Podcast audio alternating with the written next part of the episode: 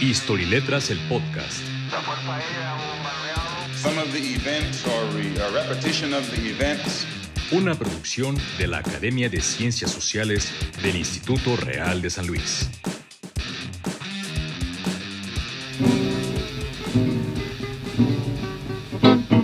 Hola a todos, eh, a todas las personas que nos están escuchando. Este será eh, otro número de la edición especial de autores del realismo en Historia y Letras. Y me da muchísimo gusto que el día de hoy vamos a tener un programa enfocado al realismo francés. Francia que nos ha dado este, tantas cosas, al menos para conceptualizar la vida moderna, la vida política, la vida en términos de derechos humanos, en términos de muchas otras cosas, y eh, que tuvo gran influencia inclusive en países latinoamericanos como el nuestro, eh, sobre todo a finales del siglo XIX, principios del siglo XX, inclusive hasta en la, en la arquitectura, en, en- en las letras, etc. ¿no? Este, vamos entonces a entrarle de lleno a este programa. Vamos a trabajar a dos autores. El primero es Emile Solá y el segundo es Gustave Flaubert. Pero no sin antes este, entrarle con todo a este, a este tema, me gustaría presentarles a las personas que nos acompañan. Les pediré igualmente eh, que además de, de- de esta presentación, pues nos puedan comentar qué libro están estudiando, ¿no? En un primer momento les presento a Eric Rivas Vargas. Hola Eric. Hola Saúl, gracias por invitarme. No hay de qué. ¿Qué libro estás leyendo, Eric? Yo ahorita estoy leyendo el libro de Germinal de Emilio Zola. De Emil Solá. Perfecto. En el mismo tenor vamos a tener a Roberto Oliva. Hola Roberto. Hola, profe, ¿cómo se encuentra? Muy bien, muchas gracias. ¿Estás leyendo? Germinal Emil Solá, igual que mi Perfecto. compañero teacher. Perfecto, perfecto Roberto. Entonces, eh, ellos dos estarán trabajando con, el traba- eh, con el, eh, los textos de Emil Solá. Y por otro lado, como les comenté, tendremos eh, también a otros, a otros de nuestros eh, alumnos, que es eh, José María Hernández Goldaracena. Hola Saúl, Hola José María, ¿qué estás leyendo? estoy leyendo Madame Bovary de Gustave Flaubert. Perfecto. ¿Y Kanji? Igual yo estoy leyendo la Madame Bovary de Gustave Flaubert. Muy bien. Muchas gracias por invitarme. No hay de qué, Kanji. Son dos autores los que estamos ahorita eh, trabajando y van a ser dos autores, además de los muchos autores franceses que lograron a, través del, del naturalismo y del realismo acercarse a las condiciones de vida de la Francia en cuestión, ¿no? Eh, voy a empezar nada más con un par de eh, líneas que escribí para esto, muy breve, y posteriormente vamos a empezar a eh, intentar recuperar las tramas de los libros que, eh, que tenemos eh, para el día de hoy. El mundo material, el creciente materialismo y la banalidad, la injusticia, la discriminación, las diferencias sociales, son temas recurrentes del realismo y naturalismo francés. Émile Zola y Gustave Flaubert sobresalen como autores en el mundo de la literatura francesa y como parte de una generación de artistas comprometidos con un objetivo. Francia no únicamente heredó eh, frases emblemáticas posteriores a su revolución, por el contrario, justamente serían la igualdad, la libertad y la fraternidad los elementos que son insumo para una dura, durísima crítica a través de historias que cautivan por este juicio, por la pesada voz con que enuncian las diferencias de la vida moderna. Esta vida a la que Honoré de Balzac llamaría una comedia humana. Eh, algunos de, sus, eh, de las personas que están aquí conectadas y quienes estuvieron trabajando con Germinal, si son tan amables de levantar su mano el que quiera participar, podría a grandes rasgos hablarme de esta, eh, de esta, de una síntesis de la historia. Eric, ¿me podrías echar la mano, por favor? Bueno, eh, Germinal trata de un hombre llamado Etienne Lantier que trabajaba como maquinista en París hasta que un día lo eh, despiden por razones que no fueron muy especificadas y va a un pueblo minero a conseguir trabajo y ahí es donde se empieza a dar cuenta a través de la historia que cómo es la vida de los trabajadores de ahí, cómo les pagan muy mal, las condiciones de vida en general son pues, muy malas. Y eso, él siendo como que una persona muy idealista, a él se le ocurre pues intentar luchar como por los derechos de los trabajadores. Ok, muy bien. Muy bien, y llegando a este pueblo, eh, pues es alguien desconocido.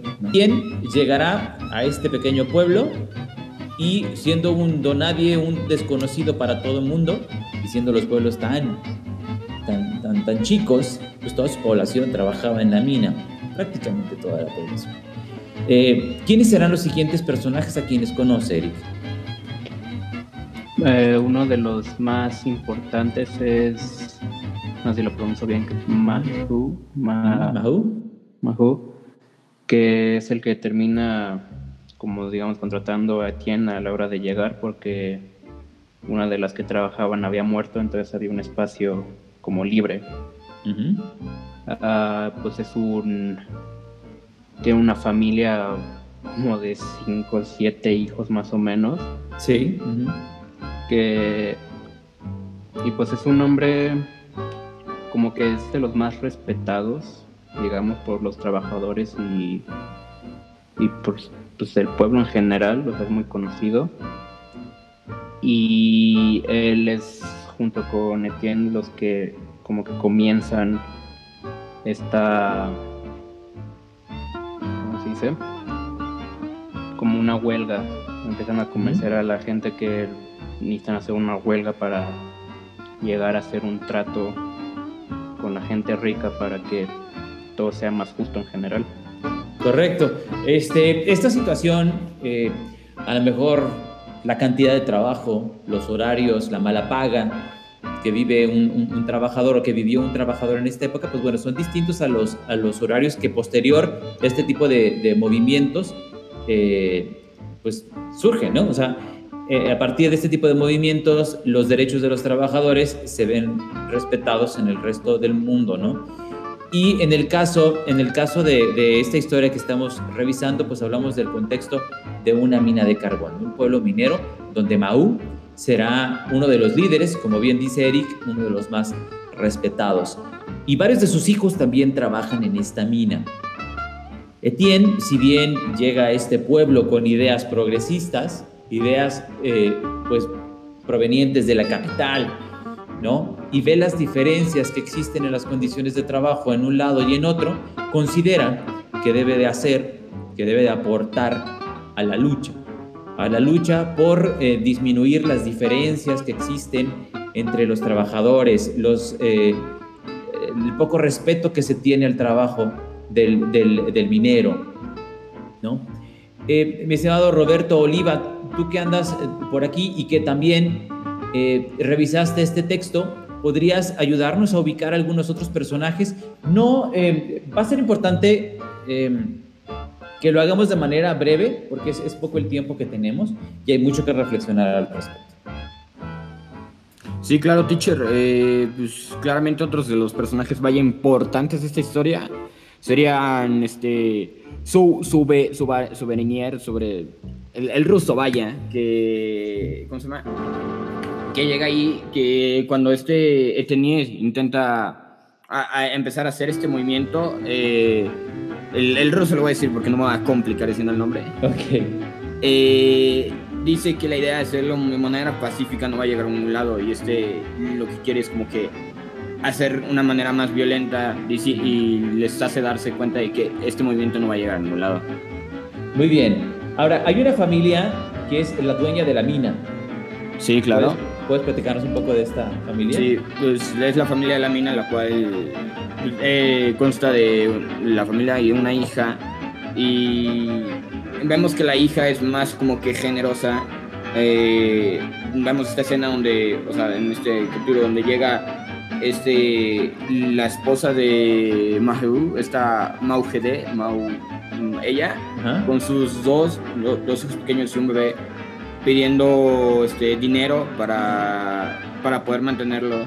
Y vemos como es que pues, la familia obviamente les dice que no, mientras que la hija eh, se sie- siente como que eh, conmoción por ellos y le da un pedazo de pan.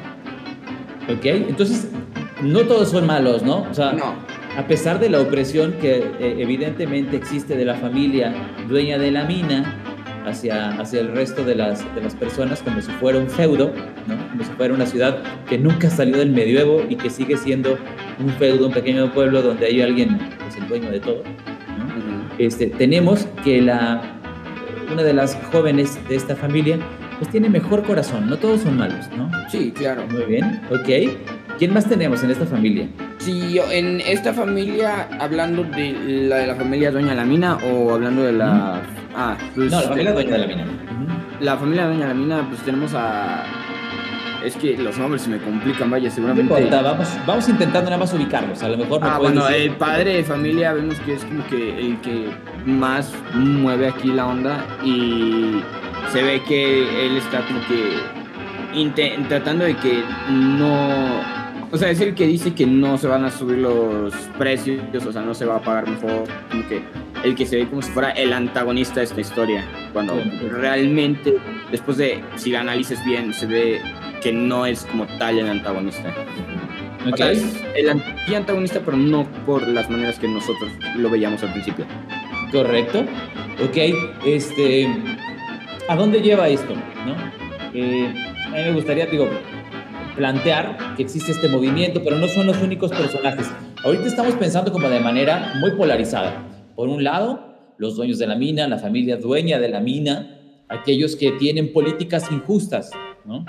Y tenemos también a los trabajadores, son aquellos que meten la mano siempre por, este, por sacar su trabajo con un sueldo miserable, con este, sueldos que apenas les alcanzan para sobrevivir y más, como bien decía Eric, para una familia como la de Maú, que es una familia grande, a, a pesar de que también algunos de sus hijos trabajan en la mina. Sí, ¿no? claro, creo que... ¿Quiénes, pero quiénes más hacen, hacen, hacen de, este, de esta historia eh, tan rica, no? Porque ahorita, pues digo, no, no es como un partido de fútbol donde tenemos los buenos y los malos. Hay más gente en medio. Sí, Y claro. eh, creo que la, la- la- a, mí me gusta como explorar cómo se, cómo se ven las relaciones y esto es algo muy este, peculiar en esta, en esta obra, cómo se fomentan las relaciones de quienes no son mineros, ¿no? O sea, los mineros van y trabajan y este, inclusive la obra narra mucho cómo se vive en una mina, ¿no? O sea, cómo existen ciertas medidas de trabajo en una mina, ¿no? Que si tienes que meter un pájaro para que veas si hay este, gas, ¿no? O, o ver este tipo de cosas. Sin embargo, hay otros personajes que parecieran que son más malos, inclusive, que el dueño de la empresa. Claro, por ejemplo, el, pan- el panadero, este, el dueño de esta tienda en el cual pues, los del pueblo van y compran sus, eh, su comida, los víveres, y vemos cómo es que este puede manipular el precio de, lo, de la comida a su gusto.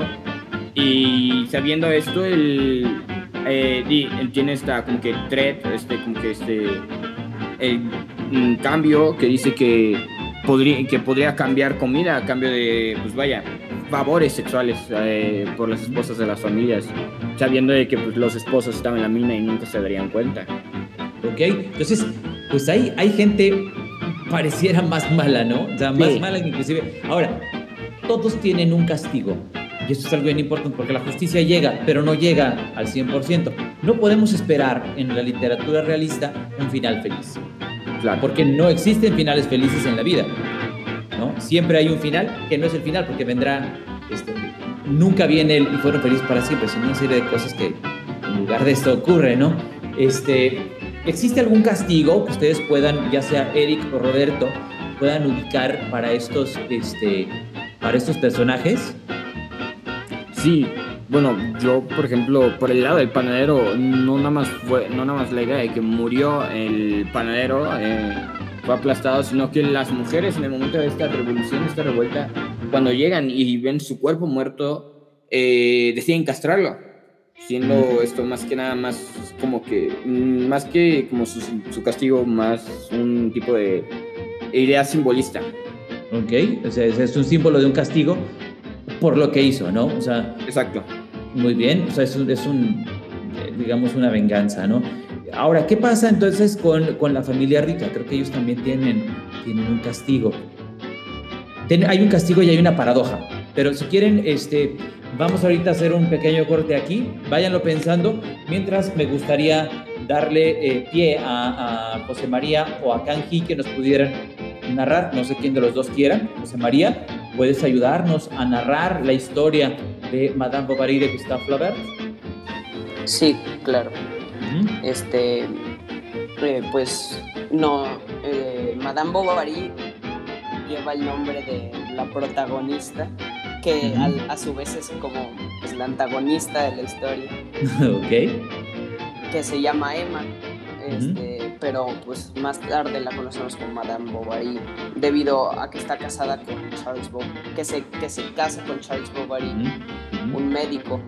Correcto. Este, pues Madame Bovary tiene, le gustan las novelas románticas y pues está ilusionada por su matrimonio y pues, la vida en general. Y pues luego se casa con Charles Bovary y Emma, es Madame Bovary, tiene, tiene su marido, pues es fiel, no, pero casi nunca está. Este, también dice que no tiene muchas ambiciones, entonces Madame Bovary se siente ignorada y aburrida. Eh, y debido, pues, debido a esto, cae enferma y Charles Bovary la lleva a un pueblo que se llama Yonville. Ahí, pues, ahí da a luz a su hija que se llama Bert. Y ahí da, pues ahí empieza a dar rienda suelta a, lo, a lo que va a contar en la historia después. Como, por ejemplo, este, pues el, conoce al farmacéutico del pueblo, que pues, es el señor Homier. Este, entonces, Emma eh, tiene, crece sus ambiciones a partir de él e intenta sacar provecho económico y político de, de de su esposo, este, Charles Bovary. Entonces, Emma este, pues, em, empieza a presionar a Charles para que asuma riesgos médicos y le trae, para que le traiga fama a la familia, pues. Correcto, había que, había que salir adelante, ¿no? Y más y mejor en un pequeño pueblo. Sí.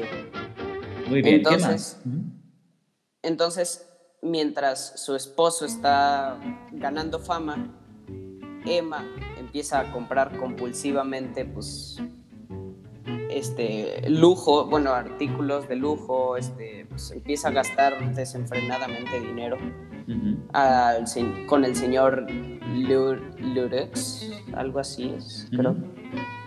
Pues es un, es un vendedor que, pues, de artículos de lujo y, pues, se, Emma se mete en, muchísimas deudas que pues, van a ser impagables a fin de cuentas.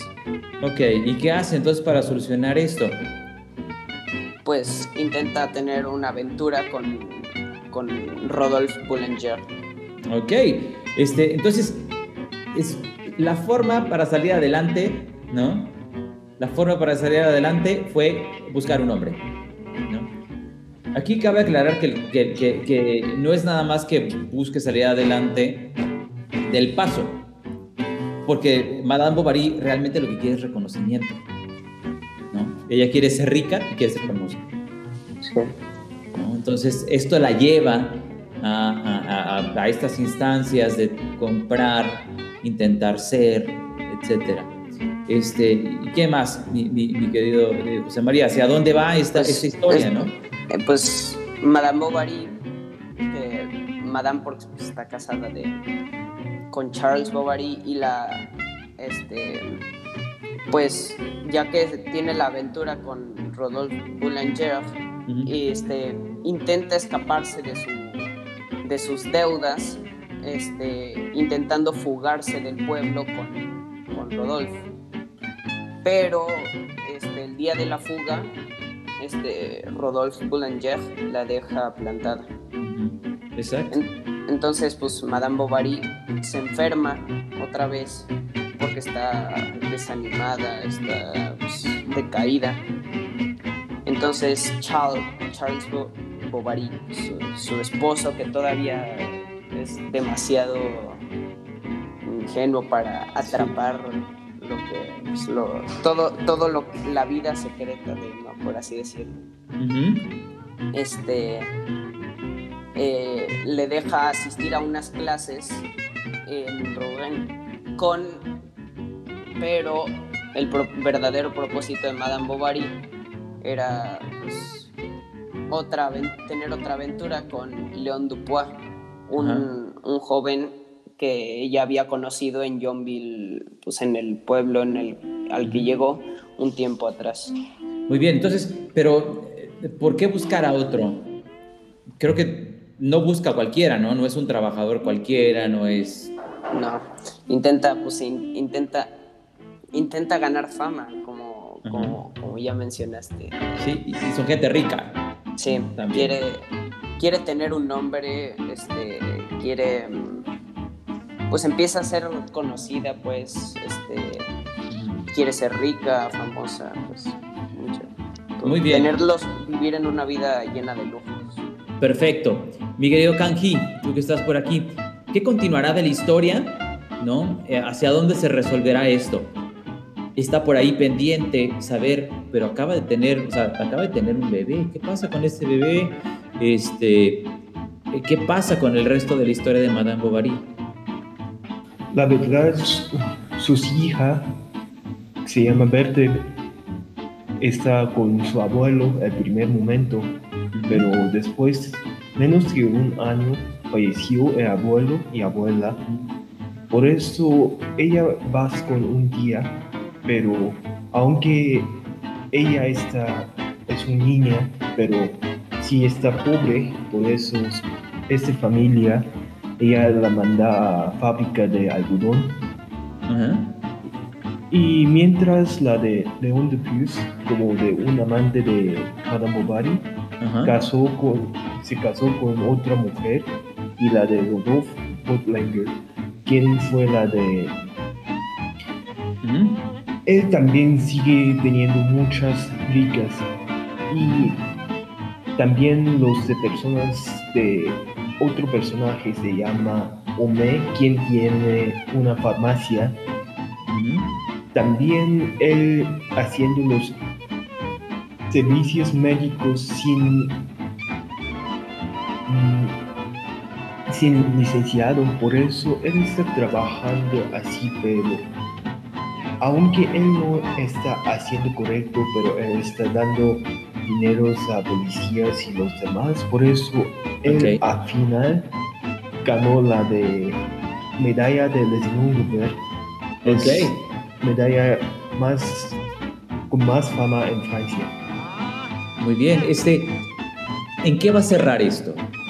Sí, o sea, sabemos de una mujer que va creciendo en fama, va creciendo en, en, dinero o intenta crecer en dinero, aunque no logra, no, no logra este, solventar este problema, busca hombres para que le mantengan. O sea, a ella dejó de importarle su esposo, el médico, porque consideró que no tenía suficientes ambiciones. Deja también y abandona a su, a su, este, a su esposo de alguna forma, de alguna forma, abandona, lo digo entrecomillado pero, eh, Kang, ¿puedes decirnos entonces en qué va a cerrar esto?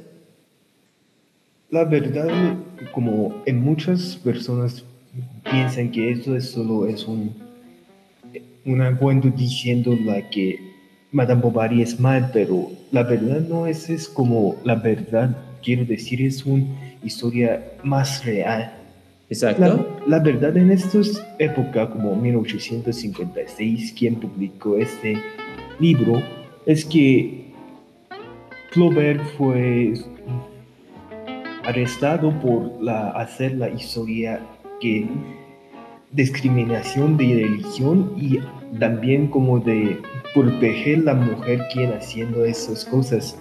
Pero la verdad, aunque diciendo este cosas en su libro, pero la verdad es diciendo sobre por qué haciendo este y por qué no debería. Es más a esta parte. Por eso es decir como él está viviendo en realismo, pienso en que cosas más real, y la del personaje de su libro es de romanticismo, que es Madame Bovary. Emma está pensando cosas más románticas, por eso resulto a que no significa que son románticos o malos, pero es resultó mal porque Emma no veo la realidad y solo fascinado a fantasía y sus propios romance sobre no para una persona pero lo de amor. Ok muy bien. Ok José María y pues la historia la historia se termina cuando Madame Bovary recibe una orden de embargo y que la van, y la van a desalojar. Y pues ni León ni Rodolfo eh, le quieren ayudar financieramente.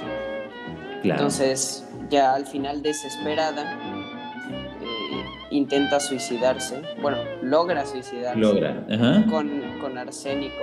Correcto. Eh, del señor Homiero. Justamente.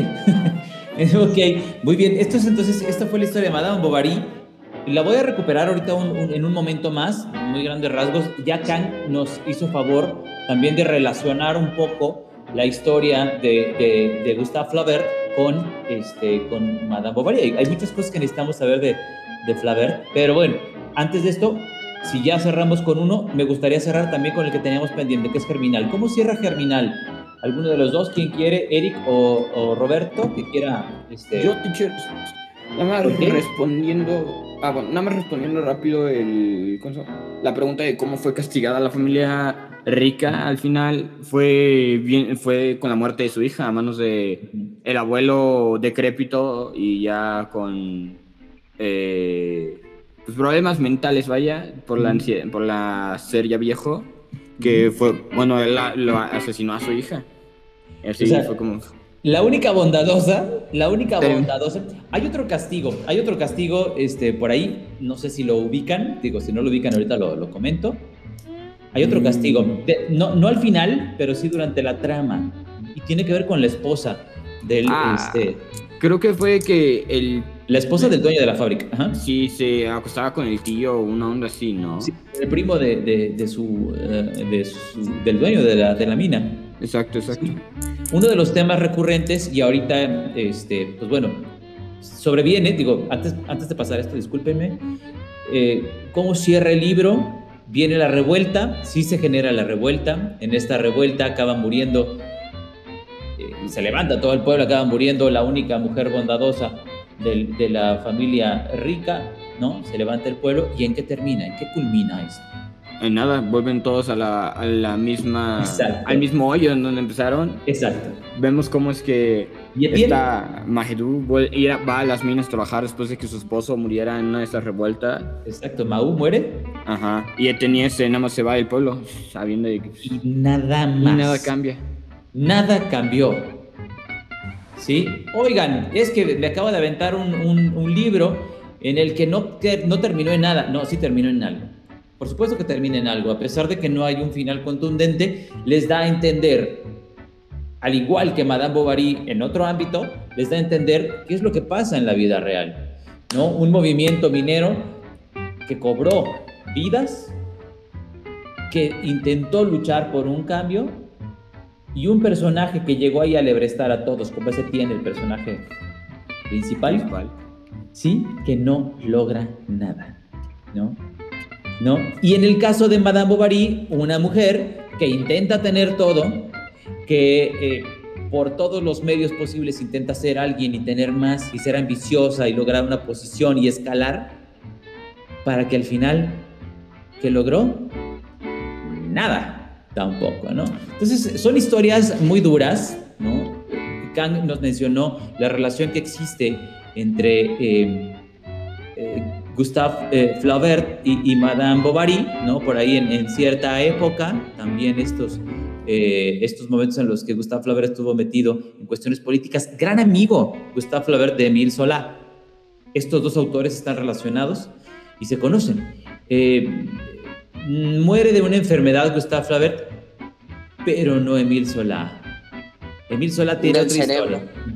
Sí, muere, muere de un eh, derrame cerebral, creo. Este, eh, Gustave Flaubert, un hombre, eh, si ustedes lo ven en imágenes, como muy gordito, este, tenía por ahí algunos problemas de salud, ¿no? Dicen que parecía un anciano cuando murió y no era tan, no era tan viejo, ¿no? Y además, ojo, era un hombre tan, tan perfeccionista que era, eh, digo, no estamos, no leyeron ustedes la, versión original en francés, pero él tenía que escribir, reescribir y reescribir y reescribir las frases hasta que no le sonaran como canción. Decía Gustave Flaubert en su técnica que él tenía que leer, o sobre su técnica, él tenía que leer y que sonara como si estuvieras cantando. Así se te podía pegar y era, iba a ser más fácil que tú te aventaras todas sus obras. Este, sin embargo, por el lado de Mil Solá, Ustedes ya vieron que habla más de cuestiones políticas y efectivamente tiene que ver con cuestiones políticas. ¿Cómo muere Emil Solá? Pues Emil Solá lo que leí fue de una enfermedad en el cerebro, no supe bien de cuál, pero fue por algo en el cerebro. Mm, eh, por ahí hay, hay como una especie de... Él estuvo metido en un, en un problema político importante por un juicio y por eh, luchar con estos ideales de, igualdad por luchar por un, eh, un hombre de origen judío, ¿sí? por sus derechos. Y este, parece que, digamos que se metió con la gente equivocada y corre el rumor de que en realidad no fue una muerte natural, sino que Emil Zola probablemente haya sido asesinado, ¿no? Además de esto, digo, Emil Zola tuvo gran este, relación con muchos pintores, con Manet, con Cézanne, con muchos, muchos, eh, muchos artistas de la época. Esta, eh, este momento histórico para ambos escritores, para Gustave Flaubert y para Émile Zola, representa el momento en el que se cuestionan algunos de los ideales que, la Revolución Francesa pudo haber intentado dejar. ¿no? Eh, ¿Será que la igualdad y la justicia y, y la fraternidad se llevan a cabo realmente? Pues eh, esta intención por parte de esos autores de mostrar eh, lo, que, lo que en realidad son las cosas, pues eh, está como muy, muy vivida en sus historias. muchachos, digo, ha sido una, una plática yo creo que muy, muy, este, muy amena, ¿no? Y nos ha dejado mucho. ¿Hay algo que quisieran ustedes agregar? Ah, que como dato curioso, que el, papá de Gustave Flaubert se sirvió de inspiración para el doctor que checó al fin, checó a Madame Bovary al final cuando se suicidó. Ok, muy bien. Ahora, eh, digo, ahorita que lo comentas, eh, Gustave Flaubert tiene un especial odio, tiene un coraje con la humanidad durísimo. Eh, en este libro, Madame Bovary, pues nuestra protagonista es también nuestra antagonista, como bien lo dijiste.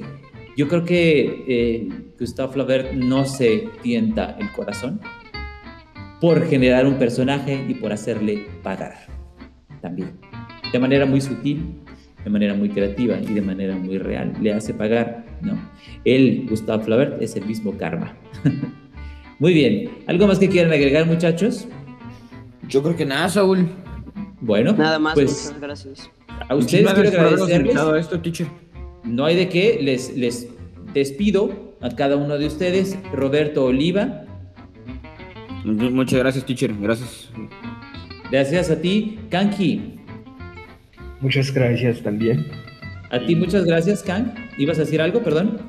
Y es que la de conferencia de hoy, como haciendo sobre los libros realistas de francés, es, creo que es una un buena oportunidad de estudiar un poco más sobre ese tema, de, sobre más de Francia y los libros realistas y yo creo que es muy bueno. Gracias. A ti, a ti muchas gracias, Kang. Y, sí, retomando esta, esta noción, yo creo que los franceses pueden eh, vanagloriarse de su literatura, que es maravillosa, la literatura francesa, y sobre todo de su crítica. Sutilmente y artísticamente no solamente muestran su, contexto y su país, sino que además son los más grandes jueces de su propia cultura. Muy bien, José María Hernández. Muchas gracias, Saúl. A ti muchas gracias. Y Eric Rivas. También muchas gracias, Saúl. Les agradezco yo a ustedes y espero que en un futuro podamos tener nuevamente su participación en un programa tan agradable como el de hoy. Muchas gracias muchachos y nos estaremos viendo. No, muchas gracias a ustedes y espero pues, que nos podamos volver a ver en este Vaya Podcast. Ok, perfecto. Gracias. Gracias Roberto. Nos vemos. Bye. Adiós muchachos. Bye. Adiós.